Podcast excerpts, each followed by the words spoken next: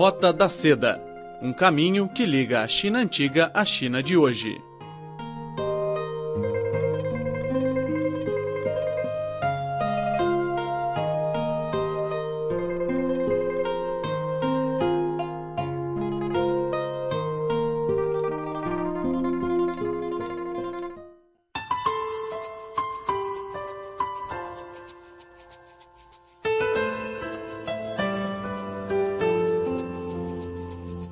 Olá, amigos, tudo bem? Começa agora a Roda da Seda. Sou Silvia Jin.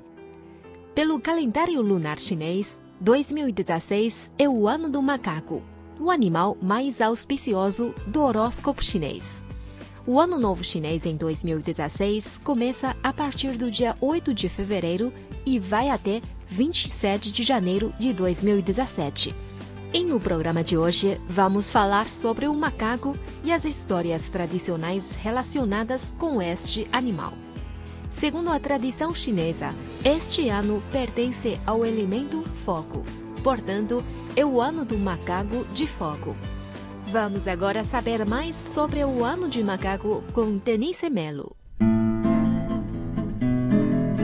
Neste ano, tudo será possível. Ao menos o ágil macaco não desistirá antes de tentar todas as possibilidades.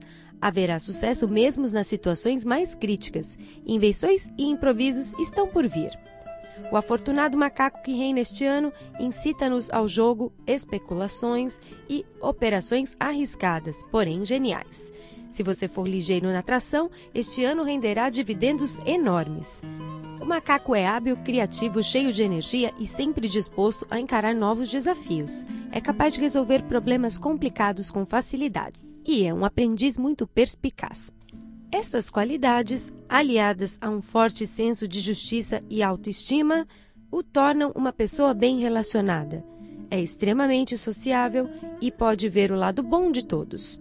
Graças à sua versatilidade inata, o nativo em macaco Poderia ser um ator, escritor, diplomata, advogado, atleta, professor. Quem nascer neste ano será bem sucedido em qualquer escolha que fizer. Nenhum desafio será demasiado grande. Agora, abordando o lado negativo, a pessoa de macaco tem um complexo de superioridade inato. Não respeita muito os outros. Pode ser extremamente egoísta, invejoso e vaidoso. Há também muito ciúme. Todas as vezes que alguém alcança uma promoção ou algo que ele não tenha, é acometido por um sentimento de raiva e insatisfação.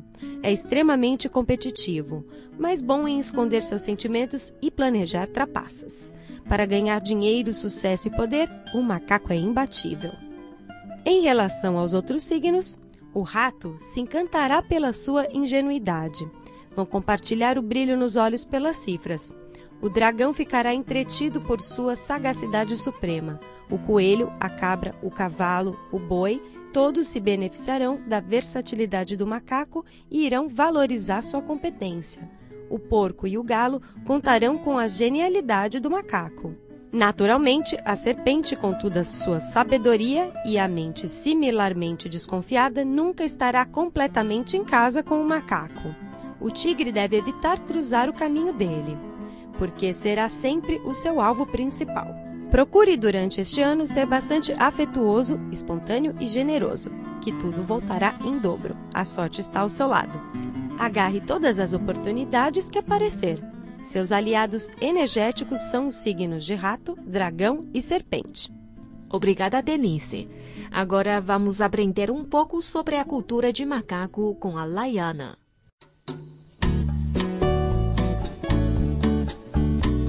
Povo Han, o macaco é um animal auspicioso. Como a palavra macaco tem o mesmo som de marquês, ou seja, um título nobre, em muitas pinturas tradicionais, o desenho do macaco representa a investidura. Por exemplo, a ilustração de um macaco subindo em uma árvore para pendurar o carimbo oficial significa que vai receber um título nobre. Um macaco andando a cavalo significa que será condecorado rapidamente. Dois macacos sentados em um pinheiro ou um macaco em cima do outro significa que vai receber títulos nobres em várias gerações. Conhecido pela esperteza e pelo capricho, o macaco era comparado com os lordes feudais dos reinos, que eram muito estratégicos. O ideograma lorde é parecido com o do macaco, mas sem o radical chinês que simboliza os animais. O macaco também é protagonista na literatura, televisão e filmes chineses. A obra mais clássica é Viagem ao Oeste, que conta as aventuras de um rei macaco com seus dois amigos, acompanhando o monte Xuanzang numa viagem para recuperar os escritos budistas na Índia. Muitos provérbios chineses que citam o macaco. Por exemplo, Hou Nian Mao Ye, traduzindo ao pé da letra, é o ano do macaco e mês do cavalo, na tradução literal, significa tempos incertos. A expressão é empregada para apontar acontecimentos excepcionais. Dian Dui Hou Sai, ou seja, bico pontudo e bochecha de macaco. O provérbio é utilizado para descrever uma pessoa feia e rude. Din Din Hou, matar a galinha para amedrontar o macaco. O sentido da expressão é equivalente a punir alguém como se fosse um alerta para os outros. Obrigada, Layana. Bom, a seguir vamos ouvir dois contos tradicionais chineses que protagonizam o macaco.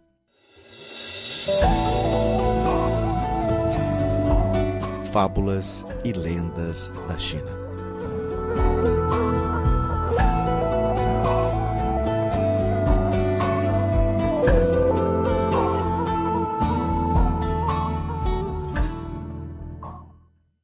primeira história é Macaco resgata a lua. Um dia, um pequeno macaco estava brincando ao lado de um poço. Ele olhou para o poço e gritou: Minha nossa, a lua caiu lá dentro. Outro macaco mais velho correu para o poço, deu uma olhadinha e falou em voz alta: Meu Deus, a lua está realmente dentro da água. Um macaco vigia passou por lá. Surpreendido, ele chamou a gritos. A lua caiu no poço. Ao ouvir a confusão, um grupo de macacos correu para o local. Viram a lua e gritaram: A lua caiu no poço. Vamos tirar ela de lá. Dito e feito.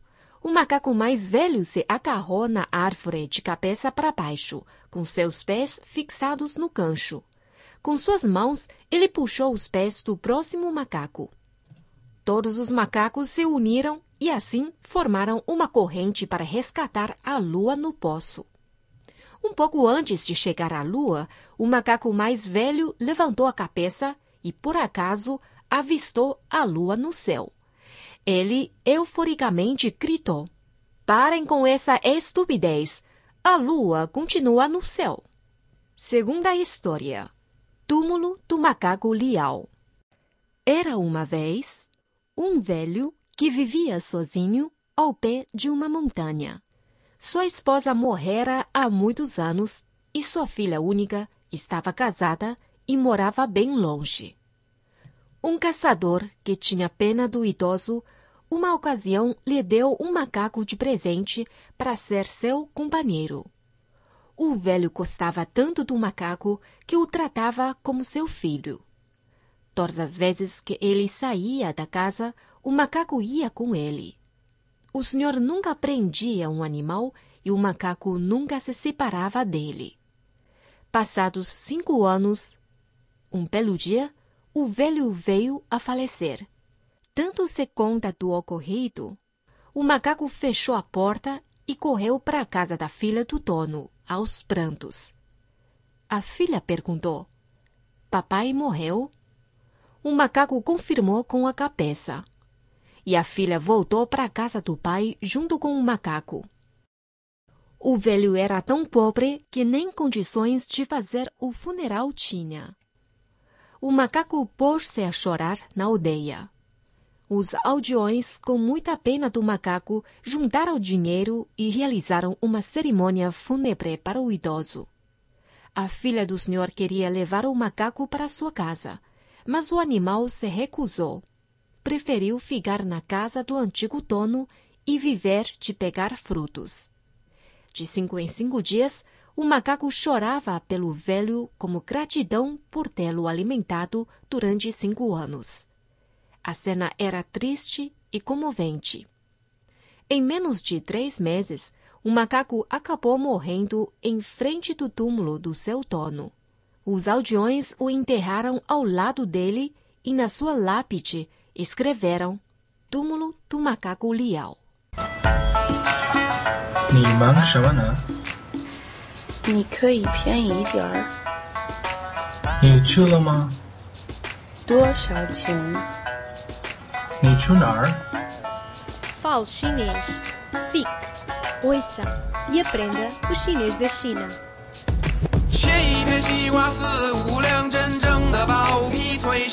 Olá, caros ouvintes. Bem-vindos a mais um programa com dicas para aprender chinês. Eu sou Catarina Camboias e hoje tenho aqui comigo um convidado especial. Fala-se um bocadinho sobre ti. Boa tarde, meu nome é Valer Laurentio Purja. Eu nasci na Roménia, mas desde cedo vim para Portugal com 12 anos. E agora encontro-me aqui na China. Uma coisa que não esperava, para ser honesto. Ah, E devo dizer que a minha adaptação à vida aqui foi, foi bastante fácil.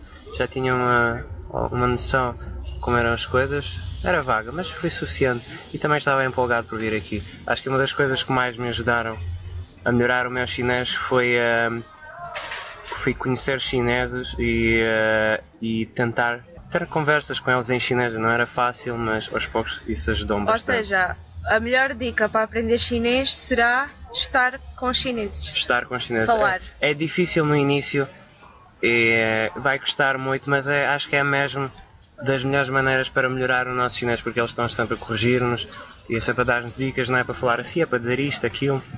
Então é, é uma boa maneira de melhorar. Depois há outros meios também, como por exemplo ver televisão, ouvir música, mas eu nunca fui assim grande fã desses meios. Portanto, falar acho que é a melhor, mesmo a melhor maneira. Tu passaste por uma adaptação em Portugal e agora passaste por uma adaptação aqui. Sim, sim. Quais foram as principais diferenças? Acho que as, as principais diferenças, a comida. A comida muito diferente em Portugal, temos muito mais carne. Aqui nem tanto. Ah, ah, só que tem que se pagar mais e é preciso ir a certos sítios mais específicos. Apesar de a comida ser diferente, eu gosto também da comida chinesa. Ah, é mais picante, não é óbvio. Mas é interessante. Outro facto interessante é também aqui haver tanta comida, tantos restaurantes coreanos e japoneses. Internacionais? Sim. E ah, por acaso vejo mais vezes a, a comer essas comidas de pronto, a própria comida chinesa. Não, não, quero que se- não, não quero dizer que isso não, não seja bom, é bom, mas Porque Pequim é um mundo é um mundo sim. e tu podes encontrar aqui de tudo. É verdade, há aqui uma grande variedade de coisas e ah, dá, dá para ver, especialmente aqui no nosso distrito, no distrito de Haidian, uma grande variedade cultural, coreanos, japoneses, ah, há outras culturas também. tem, essa, tem essa fase muito chinesa e tem uma fase também Sim, muito internacional sim, sim, preparada para Ah, uma aldeia estrangeiros. global, tem um bocado de tudo aqui. Isso. Acho que é isso que torna as coisas muito interessantes. Se um grande amigo viesse cá, a Pequim, Hum. onde é que tu dizias que ele tinha de ir? Sem hipótese, tinha mesmo que ir lá. Acho que poderia recomendar-lhe, se calhar, o Summer Palace. Gostaste do Summer An- Palace? Sim, gostei. Acho que é uma das coisas mais bonitas que vi aqui na China.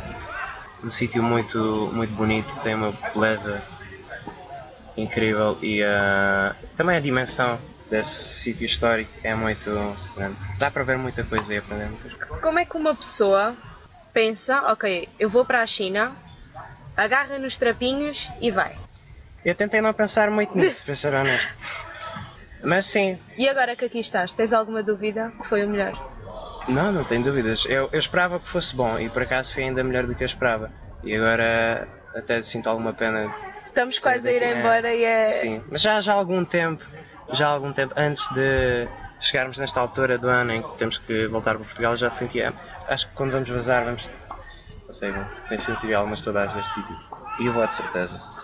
Quando fores para Portugal, o que é que vai ser aquela, aquele cheiro ou aquele, aquele. qualquer coisa que tu vês que te vai lembrar imediatamente tudo o que passaste aqui em Pequim? Acho que não há assim tanto, tanto, tantos indícios da cultura chinesa em Portugal. Porque das poucas coisas que temos é isso mesmo. São essas lojas e uh, os restaurantes. Quer dizer, a mistura, porque aquilo não é bem comida chinesa. Pois, desenganem-se portugueses, porque a comida aí não é comida chinesa. Há certos, há certos sítios em Lisboa, mas uh, é isso é mais caro, vale a pena. Apesar de tudo. Obrigada por ter estado ah, connosco. Até à próxima. Deus. Bom, caro amigo, a Roda da Seda de hoje fica por aqui. Obrigada pela sua sintonia. Para mais curiosidades sobre a cultura chinesa, fique ligado no nosso programa. Aproveito também para desejar a todos um próspero ano do macaco. Até lá!